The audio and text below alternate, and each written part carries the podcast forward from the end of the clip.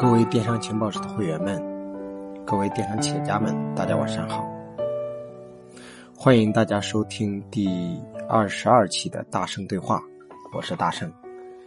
这一期我们聊一个话题，叫做“如果你遇到网络敲诈，应该怎么办？”对于我们电商人来讲，这个已经非常之熟悉了。这两天就有一些同学给我反映这样一个问题：有一个卖家卖这个进口食品的，说这个被投诉，说我们是这个没有中文标识，说我们卖的是假货，要求假一赔十。另外一个同学呢，因为自己的原价和促销价之间的关系没有写好，导致被投诉。还有一个是违反广告法的极限词的用法，导致被投诉。啊，七七八八了。也花了好多钱。那么，其实自从整个法规、广告法的出台之后，包括各种各样的法规出台之后，整个电商的体系变得越来越规范化。当然，这也对我们很多卖家来讲造成了很大的冲击，屡屡遭受到这些专业的敲诈行为。一般，这个广告法。类似的这种敲诈呀，一般职业打假人士会向工商部门进行投诉。那么大概会有这样三个内容：第一个是对该消费行为进行投诉，要求这个调解，根据消费者这个法律啊规定的进行以一赔三，这是打假人士的主要目的，要求。按照进行一赔三的比例赔给这个消费者。第二个是针对商家使用绝对化的广告用语进行举报，一般有一些最低啊、最高啊、极致啊、呃等等，就是广告法那套东西。之前我们那个也发布过关于广告法的所有这些细节的问题，如果不知道的，打印一张贴到你们墙上去，把它对比一下，所有的页面全部自检一下。那么，当你出现这些极致化的、绝对化的广告用语的时候呢，也会要求对你进行处罚。那么，这个是通过工商部门给商家进行施压。第三个，要求工商对该举报行为进行奖励，啊，就是说我们这个举报你是要追踪的，你我举报了这个商家，他是不法行为奸商，你要奖励我。但是绝大多数的职业打假行为的人不会要这个奖励。会怕泄露自己的真实信息，那么很多人说老师这个举报的时候不都是实名制吗？但是很多人提供的这个身份证和复印件都是假的，所以说你永远不知道这个谁在举报你，举报的真实的人是谁。那么一般的工商部门接到这个投诉的函件之后，在核实投诉资料之后，啊，因为打假人士一般都比较专业嘛。他会连投诉函呀、购物清单呀、页面的违反这个图片呀这些资料全部一共打包发过去。当然，那么这个接到投诉之后呢，工商部门的人会首先登录这个商家的网店，确认是否存在违反违规用语。啊，基本上会有两个程序，一个是调解程序，一个是处罚程序。就是如果发现你是在违反广告语的，第一个。首先，工商部门它是没有这个强硬的执法权利的，它只有调解权利。首先，它要求调解。那么，如果双方都同意调解，工商会组织进行调解。其中一方拒绝调解，工商会按照程序终止此次投诉调解。但有一点，大家一定要记住，一定是对手拒绝调解，而不是你。如果商家拒绝调解的话，你一定要找到一个站得住脚的理由，否则工商局会根据消法第五十六条，故意拖延或者无理由拒绝，对商家拒绝调解行为，处以五十万以下的罚款。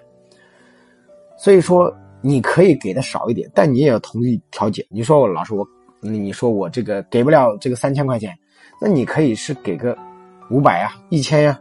那你也是接受调解了，只不过是对手拒绝的。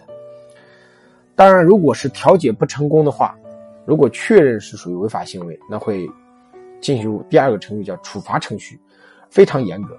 如果工商准备对商家进行立案的查处的话呢，仅凭打假人提供的资料是远远不够的，证据不足，所以说会对商家的违法行为进行证据固定啊，专业的说法说法叫证据固定，它会通过广告语的监测中心啊，对商家的店铺违法行为进行固定，也可能是上门检查、现场固定。一般现在工商局都比较懒，要求你提供相关的东西直接到呃工商部门去，然后会根据广告法的规定呢来对你进行处罚。如果期间商家配合的话，可能是从轻处罚啊。那么处罚的这个额度是二十万，工商局也没有办法，因为法律是这么规定的啊。如果商家故意拖延不配合，可能会更加重一点。那么如何应对这个职业打假呢？这是我们很多人比较关心的问题。那么最好的方法是什么呢？就是不要让这些低级的错误在你的店铺里面经常的出现。关于电商法的很多内容啊，我们之前有专门发布过啊。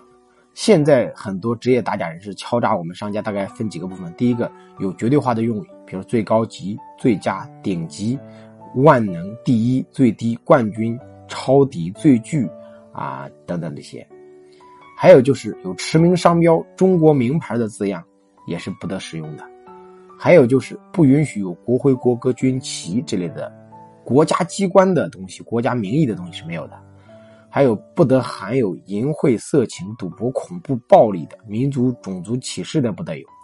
那么，尤其是医疗药品和医疗机器、机械啊，还有这个保健食品。都不得使用广告代言人做推荐，那么这个不能利用未满十周岁以上的成人做代言人。那么第二个是，除了医疗药品和机医疗器械类的广告外，禁止使用任何广告涉及到能够治疗疾病啊，并且呃不得使用这些医疗用语，或者是推销相关的一些。医疗性的这个背书，而且最主要是你的广告上引用的所有的数据和统计的资料、调查的结果、文献，都要有具体的来源地，标明出处。啊，也就是说你可以引用，但要标明出处。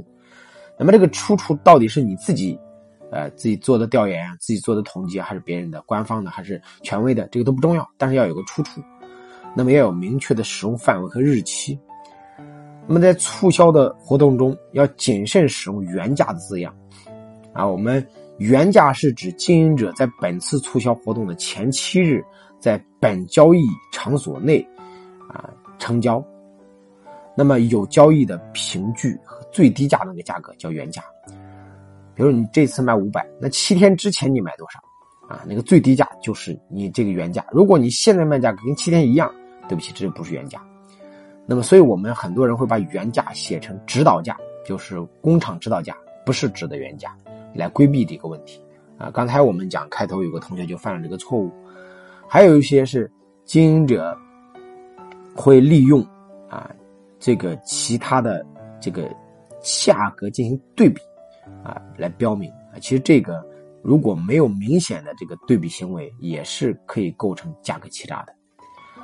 那么食品中还不允许出现国家免检产品，啊，那么也不允许出现能治疗什么改善睡眠呀、减肥呀、增长发育呀、促进排铅呀、抗氧化呀，呃，这些东西都不得有。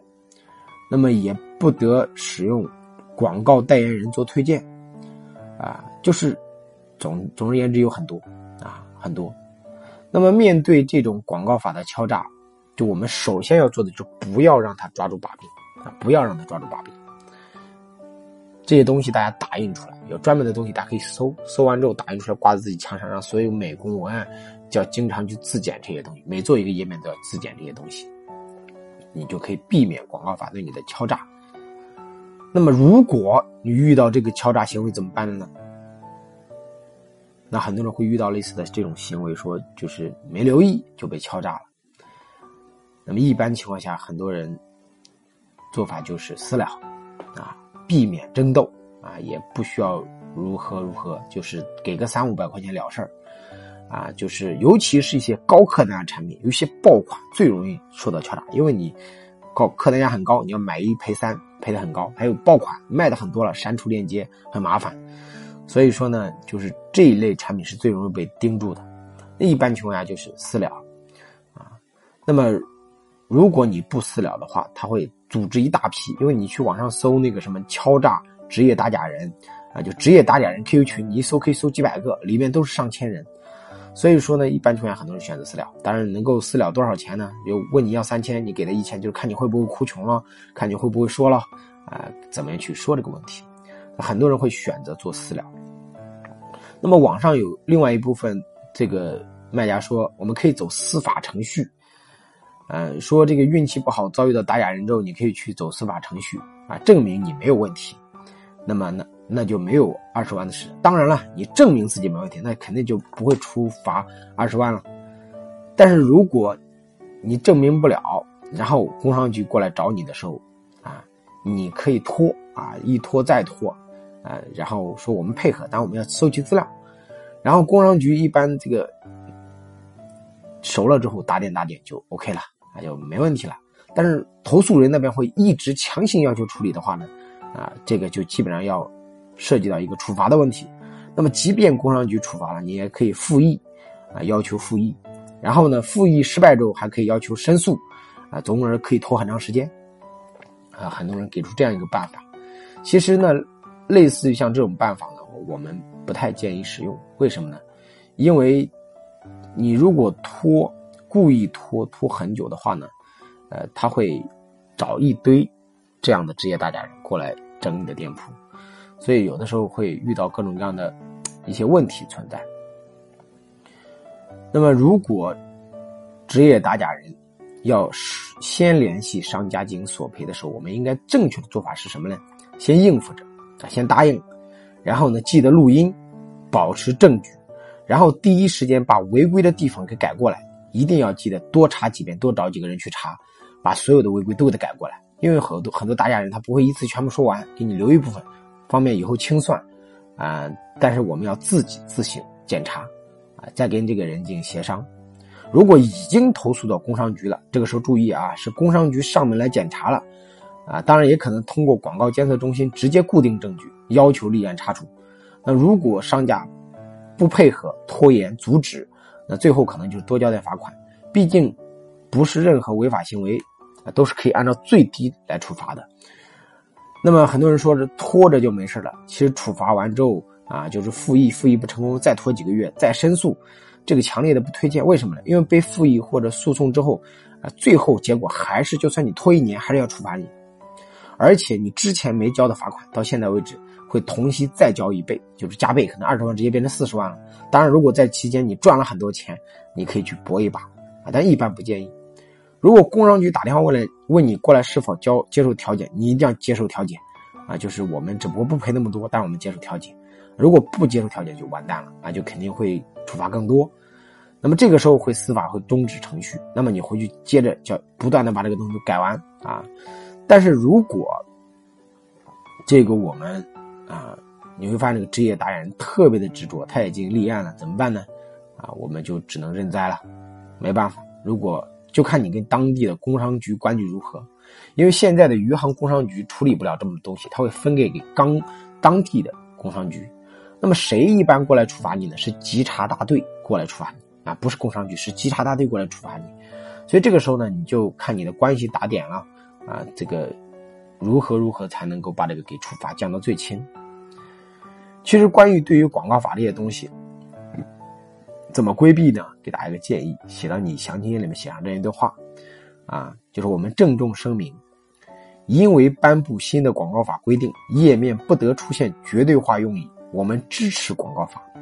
为了不影响消费者的正常购物，明显区域，本店已经正在排查和修改，并且在此郑重表态，本店如有绝对化用语，在此声明失效，不作为投诉和赔付理由。往期商品我们也会逐步排查和修改，营造良好的购物环境。本店不接受任何以打假名义进行的网络诈骗，请为真正消费者让路。维权是双向的，希望各位消费者理解，也请职业打假人高抬贵手，再次感谢。你的页面的尾巴下面写上这段话的时候啊。一般聪明的打假人看到这句话，他也懒得跟你扯这个东西了。为什么？因为你已经有个声明，所有的页面广告法的所有违反东西全部失效了，啊，你再在页面写上我们的价格均为厂家指导价，而那个划线的价格，而不是原价。当你把这些规范化之后，啊，基本上职业达人都找不到毛病了。当然了，还有很多很多东西是我们无法规避的，啊，不是通过一个页面能够解决的，啊，比如说三 C 认证的问题啊，啊，比如说这个各种各样的别的一些敲诈的行为啊，我们无法这个去规避。所以说呢，当我们遇到敲诈的时候，我们要首先在页面里面做好这些修修改修正。第二，就我给大家讲的，在页面里面写上那么一段话，就没有人再找你广告法的毛病了，你也不会被二十万罚款了。你至少是有这样一个可以缓冲的余地。还有一个方法是什么呢？就我我们希望啊，除了这些以外。我们的卖家群体能够联合起来，要求立法的合法性。现在的立法是对我们极其不公平的，也就是对手明明是敲诈是一种违法行为，而现在的法律却让他们很正大光明的进行敲诈。所以这个立法呢，对我们来说极其不公平，而对那些劣质的职业打假敲诈人就是进行勒索，有的人是月收过万甚至十万还要多。有各种各样的专业打假群，导致整个电商的发展的毒瘤就是这些敲诈人群。当然呢，我们也尊重广告法，也尊重合法性。那如何让这些打假人士销声匿迹呢？如何让他们合理的打假，对那些劣质的商家进行打假，而维护正常商家的一些协议这个经营呢？我们希望更多的卖家能够向平台。像天猫，乃至乃至像三幺五协会，乃至像工商局，或者通过媒体传导我们的声音。我们希望职业打假人能够实名打假，就是这个打假人，他去打假的时候，工商局可以能够真实的了解这个打假人的背景。我们卖家为了保护他们啊。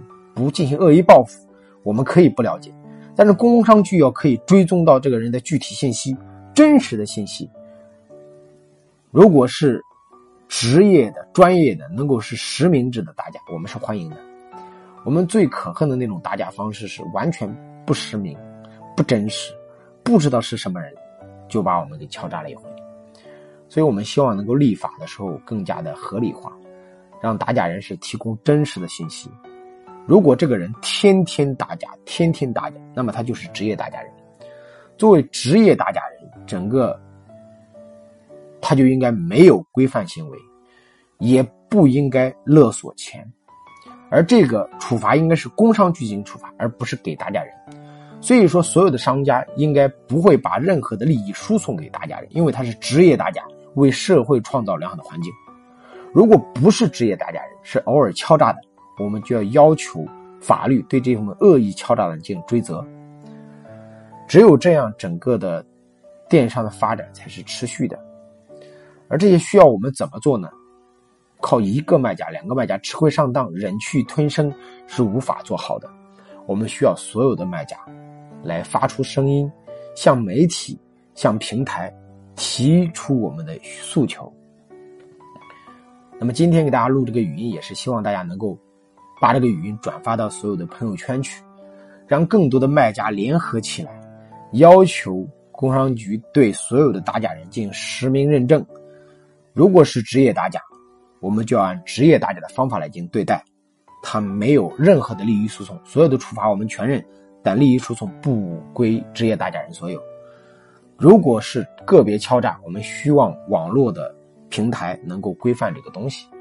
希望我们把每这个语音发到每个朋友圈，让我们更多的卖家来开始规范化，让更多的媒体，让更多的群体开始关注到，其实我们卖家才是弱势群体。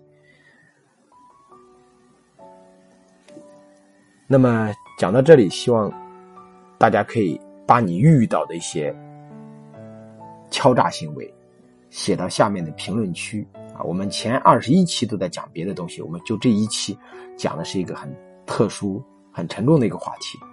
我希望大家把这个评论写到你的评论区里面，让我们看看我们遇到了哪些打假人士，然后我们是怎么处理的，平常有什么应对的方法，可以在下面进行讨论，欢迎大家进行多多的交流。那么这一期的语音到此结束，感谢大家。